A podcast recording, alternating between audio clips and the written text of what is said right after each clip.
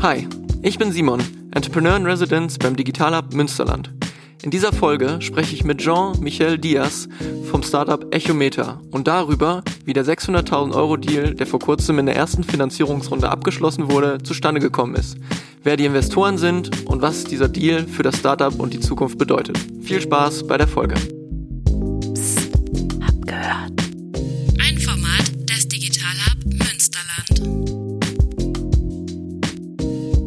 Einen wunderschönen guten Morgen, lieber Jean. Guten Morgen, Simon. Ich habe da eine Kleinigkeit gehört. Oh, was hast du gehört? Ich habe gehört, ihr habt eine Investmentrunde abgeschlossen mit Echometer. Ach, das ist richtig, ja. Da bin ich doch mal gespannt, wie es dazu gekommen ist. Aber bevor wir damit starten, erzähl doch mal ganz kurz, wer du bist in ein paar Sätzen und was ihr bei Echometer so macht. Ja, gerne. Hi, ich bin äh, Jean, einer der drei Mitgründer von Echometer und mit, mit Echometer entwickeln wir eine Software für Unternehmen, die Unternehmen dabei unterstützt, agile Arbeitsweisen in den Teams zu etablieren und die Teamentwicklung messbar zu machen. Das heißt Software für bessere Unternehmenskultur. Könnte man das so zusammenfassen? Ja, das ist auf jeden Fall ein sehr großer Aspekt dabei. Wann seid ihr gestartet? Wir sind ja ursprünglich gestartet mit der Idee, dass man sich in Deutschland mit dem Thema Unternehmenskultur mehr auseinandersetzen sollte, schon 2016. Da waren wir selber noch im Studium. Mittlerweile vier Jahre schon her, ne? Ja. Wie die Zeit vergeht, ey. Das ist, das ist enorm. Und äh, das Spannende ist, dass wir damals uns vor allem angeschaut haben, hey, was machen eigentlich in, in anderen Märkten, also in in USA, in Kanada und und so weiter, äh, was sind da Startups im Bereich Unternehmenskultur, die es auf eine gewisse Skalierung geschafft haben. Und wir haben uns dann, ja, wie man das so beigebracht bekommt, erstmal auch daran orientiert, wie die es gemacht haben. Und das ist halt das klassische Thema gewesen, relativ stumpf eigentlich Mitarbeiterbefragung zu digitalisieren und die Vorteile zu nutzen, die sich durch die Digitalisierung für die Mitarbeiterbefragung ergeben. Und das heißt, das war erstmal das, was wir auch im ersten Schritt damals bei der Faunus Foundation in Bielefeld äh, dann gepitcht haben was auch sehr gut angekommen ist beim Publikum. Ähm, glücklicherweise, das hat uns auch nochmal einen richtigen Boost gegeben, dass wir gemerkt haben, oh, das ist tatsächlich ein Thema. Und dann ist natürlich die nächste Phase, wie immer, wenn man an solchen Academy-Programmen teilnimmt, dass man dann halt auch wirklich schauen muss, wie kommt das Ganze im Markt an. Weil man kann sehr gut sich ein, zwei Testimonials holen mit Aussagen, die bestätigen, dass das Problem da ist. Aber dann eine Lösung zu bauen, die wirklich ankommt, ist natürlich nochmal was ganz anderes. Und da trennt sich, glaube ich, auch dann häufig schon so die Spreu vom Weizen, weil viele, die halt dann in solchen ja, Programmen in einem geschützten Umfeld quasi an einer Idee arbeiten, ähm, haben dann doch nicht die Ausdauer, nachher auch neben, was sie halt sonst noch machen, also Studium oder Arbeiten, äh, das Thema weiter zu validieren.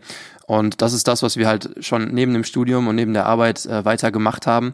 Und so hat sich das halt ja über die Zeit entwickelt hin zu einem tatsächlich sehr spitzen Produkt. Also mit Echometer targeten wir jetzt nicht mehr einfach jedes Unternehmen, sondern wirklich ganz speziell die Unternehmen, die sich eben auf sogenannte agile Arbeitsweisen einlassen, also schnelles, iteratives Arbeiten mit flachen Hierarchien, mit Teams, die viel selber auch bestimmen können und haben uns die Prozesse sehr genau angeschaut und äh, ja, haben tatsächlich eine Lösung, die halt genau auf diese Kundengruppe zugeschnitten ist. Also ein sehr langer Weg, auch von 2016 bis jetzt hier heute. Ihr habt angefangen mit drei Gründern, ne? Du plus noch zwei andere. Genau. Wie groß seid ihr jetzt aktuell? Und dann lass uns mal direkt auf den Deal zu sprechen kommen. Ja, genau.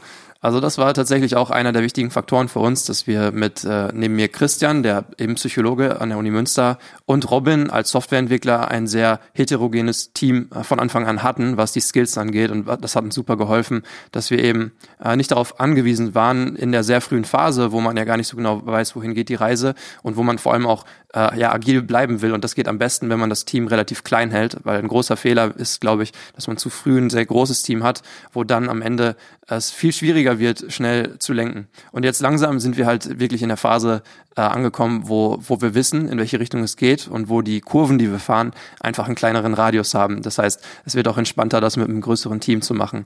Ähm, aktuell ja, sind wir, äh, sind wir fünf Leute in Vollzeit, äh, darüber hinaus Werkstudenten, Praktikanten, das ist immer so ein bisschen, das fluktuiert, je nachdem, welche Themen wir haben und gerade haben wir sehr viele gute Themen und mit der Finanzierungsrunde wird das Team natürlich jetzt auch noch weiter wachsen. Da ist das Stichwort. Wie viel Geld durftet ihr denn in eurer ersten Finanzierungsrunde einsammeln? Ja, genau. Genau, es sind tatsächlich äh, knapp 600.000 Euro, die wir eingesammelt haben. Und ja, das ist ja schon die erste große Entscheidung, wo man dann überlegt, okay, wie viel Geld muss es eigentlich sein? Und tatsächlich sind wir letztes Jahr, also 2020, bevor Corona mehr oder weniger dann auch ein großes Thema wurde auf gesamtvolkswirtschaftlicher Ebene, haben wir viel mit VCs gesprochen und hatten auch dann größere Summen durchaus im Kopf, also eher in die Millionenrichtung oder noch mehr als das. Dann sind die VCs eher defensiv geworden, dadurch, dass halt, naja, die, die wirtschaftliche Situation sich so eingeschränkt hat. Und für uns war das eigentlich eine super Chance tatsächlich, weil wir haben gemerkt, hey, wir können auch ohne das Geld von VCs gerade noch extrem wachsen. Corona hat natürlich seinen Beitrag geleistet, weil wir am Ende remote arbeiten, also verteiltes Arbeiten auch in Teams unterstützen, haben also praktisch ähm, in 2020 unsere Umsätze verzehnfacht und okay, damit krass. natürlich eine viel, viel krassere Grundlage auch ja. für dann eine Finanzierungsrunde. Das heißt, wir können von Glück reden, dass wir wahrscheinlich nicht so früh das VC-Money genommen haben. Das hätte uns A langsamer gemacht in einigen der naja, Pivot wäre übertrieben zu sagen, aber in einigen der kleinen Focus-Shifts, die wir auch äh, produktmäßig hatten, um eben auf das Thema Remote-Arbeiten eingehen zu können. Ähm, und gleichzeitig haben wir halt gesehen, dass es super viele Hebel gibt, die wir haben nutzen können für unser Wachstum, auch ohne Geld aufzunehmen. Und jetzt sind wir halt in einer ja, sehr komfortablen Situation, dass wir tatsächlich bis zu dem Punkt auch äh, der Finanzierungsrunde immer relativ Cashflow-neutral waren. Das heißt, wir haben immer das Geld, was wir irgendwie dann über unsere Lizenzverträge eingenommen haben, versucht auch wieder schlau dann zu reinvestieren, aber vor allem eben auf direkten Wegen, dass wir wissen, okay, das Geld wird dafür sorgen, dass wir in den nächsten drei, vier Monaten auch wieder mehr Umsätze haben, äh, weil nur so funktioniert das Ganze, wenn man, wenn man bootstrappt. Und jetzt haben wir halt dann den Luxus auch ein bisschen nachhaltiger zu denken und zu überlegen, okay, was sind Dinge, die uns äh, vor allem auch in, in den nächsten ein, zwei Jahren dann nochmal einen großen Boost geben, die sich vielleicht noch nicht in den nächsten Monaten auszahlen. Du sagtest gerade Stichwort 2020. Da gingen die Verhandlungen mit den ersten Investoren los. Hol mich und die Zuhörer als Laien doch nochmal ab. Wie kommt sowas zustande? Also, wieso habt ihr überhaupt erstmal in 2020 die Entscheidung getroffen, gedanklich beschäftigen wir uns jetzt mit einem Investment? Ging es nicht mehr schnell genug voran? Und wie seid ihr dann in die Verhandlungen gegangen? Wo habt ihr diese Investoren gefunden? Und wie seid ihr vielleicht auch letztendlich jetzt in Münster bei recht renommierten Investoren, die letztlich ja auch einen Deal eingesammelt haben, gelandet? Also fangen wir mal ganz vorne an. Wieso habt ihr 2020 darüber nachgedacht? Also ganz ehrlich, als wir das äh, im Anfang 2020 noch mit VCs gesprochen haben, da haben wir das halt vor allem gemacht, weil das im ja, ein bisschen auch eine Erwartungshaltung einfach ist für ein Startup, um den eigenen Case zu validieren, dass man eben genau diese Gespräche führt. Das ist auch tatsächlich immer wertvolles Feedback. Man lernt besser zu pitchen. Äh, das hilft einem auch gegenüber Kunden und auch dann gegenüber eigentlich jedem quasi sein, sein Geschäftsmodell zu erklären. Äh, von daher war das mindestens ein Lerneffekt, was gut ist. Und haben dann eben gemerkt, oh, wir können noch so viel weiter wachsen und hatten dann erstmal diese VC-Gespräche, sage ich mal, ad acta gelegt bis wir dann eben an dem Punkt waren, wo wir gesagt haben, okay, wir können jetzt schon so super schnell gerade wachsen, aber, oder was heißt super schnell, relativ schnell. Wir waren überrascht, also wir haben unsere Jahresziele für 2020 übererfüllt, was, was gut ist. Aber das war natürlich nie unser Anspruch, dass wir für immer bootstrappen, sondern unser Anspruch ist halt schon dieses Marktpotenzial, was sich gerade in den nächsten Jahren jetzt ja massiv ausweiten wird, aber vor allem dann auch besetzen wird aus unserer Sicht. Also wenn eben Teams jetzt übergehen ins, ins agile Arbeiten und dann ins Remote Arbeiten, dann warten die jetzt nicht drei Jahre, damit Echometer kommt und äh, die dann davon mitbekommen, sondern die brauchen halt jetzt eine Lösung. Und damit wir halt jetzt diese diese Situation nutzen können, glauben wir halt, dass das Investment eine super Chance ist, äh, um genau diese, dieses Marktpotenzial und die Dynamik. Am Ende kommt es ja mal darauf an, dass man eine gewisse Dynamik hat, damit der Wechselwille auch da ist in den Unternehmen und der ist halt gerade sehr hoch. Äh, daher war das dann für uns der richtige Zeitpunkt. Und anstelle dann eben wieder mit VCs zu sprechen, haben wir uns entschieden, ähm, mit Business Angels zu sprechen, weil ähm, am Ende wollen wir vor allem, oder war unser Anspruch, dass wir nicht nur Geld einsammeln, sondern vor allem eben Smart Money. Das heißt also, ja auch tatsächlich andere Personen reinholen, die vielleicht selber Gründungserfahrung haben, die in der Industrie Erfahrung haben. Und tatsächlich ist uns das auch sehr gut gelungen. Uh, unser Setup von Angels, um jetzt ein bisschen vorher wegzugreifen, ist tatsächlich uh, ja sehr divers aufgestellt, also in verschiedenen Fachrichtungen. Und das erste, was wir tatsächlich, der erste Angel, wo wir, wo wir auch dann so eine mündliche Zusage hatten, kam auch hier auch aus Münster, also Sebastian Hahnhus, der selber ja auch erfolgreich äh, geexitet ist in der Vergangenheit und tatsächlich, ab dann ging es relativ schnell, muss ich sagen. Also die erste Zusage ist, glaube ich, immer so der, der Punkt, wo man dann die Möglichkeit hat, das Tempo auch zu erhöhen. Wir hatten halt eine riesige Liste mit Personen, mit denen wir sprechen wollten. Und dann ist halt die Frage, okay, wie kriegt man jetzt das Commitment da rein? Und äh, das war ja dann so der Punkt, wo wir immer mehr dann auch die Möglichkeit hatten, einfach zu sagen, ja, wir haben jetzt, also wir werden in drei Wochen das Termsheet rausschicken, lass uns mal sprechen, ob du es auch haben, ob du es auch sehen willst überhaupt. Und wenn man dann so selber die Deadline setzen kann, dann hat man einen Prozess, der halt auch sehr gut funktioniert. Und vorher hatten wir natürlich auch schon viele Gespräche, aber nur so lose Gespräche bringen halt tatsächlich relativ wenig. Also die bringen dir was, um Pitchen zu üben, etc. pp. Ja, aber da haben wir auch einfach gemerkt, dass der Mehrwert von Business Angels, also wir hatten auch ein paar Business Angels, die sind leider jetzt nicht in der Runde dabei. Ähm, aber die Vielleicht haben, in der nächsten. Vielleicht in der nächsten. Ich glaube, dann sind wir schon zu groß. Aber, aber, aber die haben super wertvollen Input gegeben, sowohl was den Markt angeht, was Intros angeht und auch was halt den Pitch angeht. Und das, das bestätigt uns einfach, dass das tatsächlich Inputs sind, die ein VC aus unserer Sicht so äh, nicht leisten kann und nicht so intensiv leisten kann. Und deswegen freuen wir uns halt super jetzt auch auf die Zusammenarbeit mit der Truppe. Es fängt dann so ein bisschen dieses Poker-Game an, ne? Hey, der ist schon dabei, also du könntest dich bis dann noch entscheiden, sonst bist du halt leider nicht dabei, tut mir leid. Das sind die Konditionen, also du kannst natürlich einfach viel, wie sagt man, mit erhobener Brust in die Gespräche gehen, wenn die ersten Leute dabei sind. Es ist wie so ein ja. erster Letter of Intent, nur noch aussagekräftiger. Ja, ja, absolut. Ja, es ist ein super wichtiger Faktor einfach. Äh, und dass, dass man dann eben auch merkt, dass es konkret wird. Ja. Weil darauf kommt es am Ende an, dass man halt sagt, okay, das sind ungefähr die Terms, die wir uns vorstellen.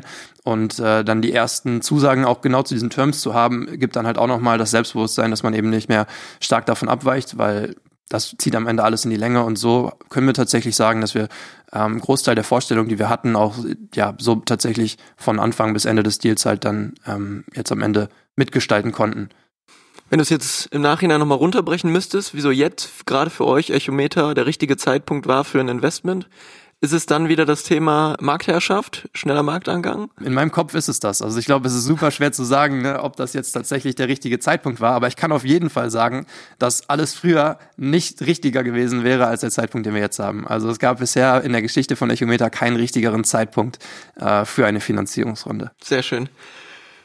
Welche strategische Rolle spielen denn eure Investoren in der Zukunft? Du hattest gerade schon eine Person genannt, Sebastian Hahnhus. Äh, es sind noch Leute von der Flaschenpost, wenn ich das sagen darf, dabei. Ja, genau. Was ja. für eine Rolle werden die in Zukunft spielen? Smart Money? Ja, genau. Das ist uns eben super wichtig, dass wir an der Stelle, wir haben nicht irgendwie immer das gleiche, den gleichen Stereotyp quasi drin, sondern tatsächlich sehr unterschiedliche Leute. Das heißt, wir haben welche, die kommen eher aus dem Tech-Hintergrund. Wir haben äh, zum Beispiel mit André Häusling, der von HR Pioneers eben äh, kommt, auch ein, eine Person, die halt sehr stark in dem Enterprise-Umfeld unterwegs ist und eben sich mit den Prozessen auskennt, wenn es dann darum geht, so agile Transformationen in Unternehmen zu machen.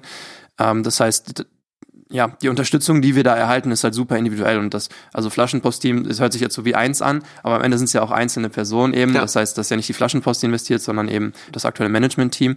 Und äh, da haben, hat, glaube ich, jeder seine ähm, sein Vorwissen von von Marketing, Finance und so weiter.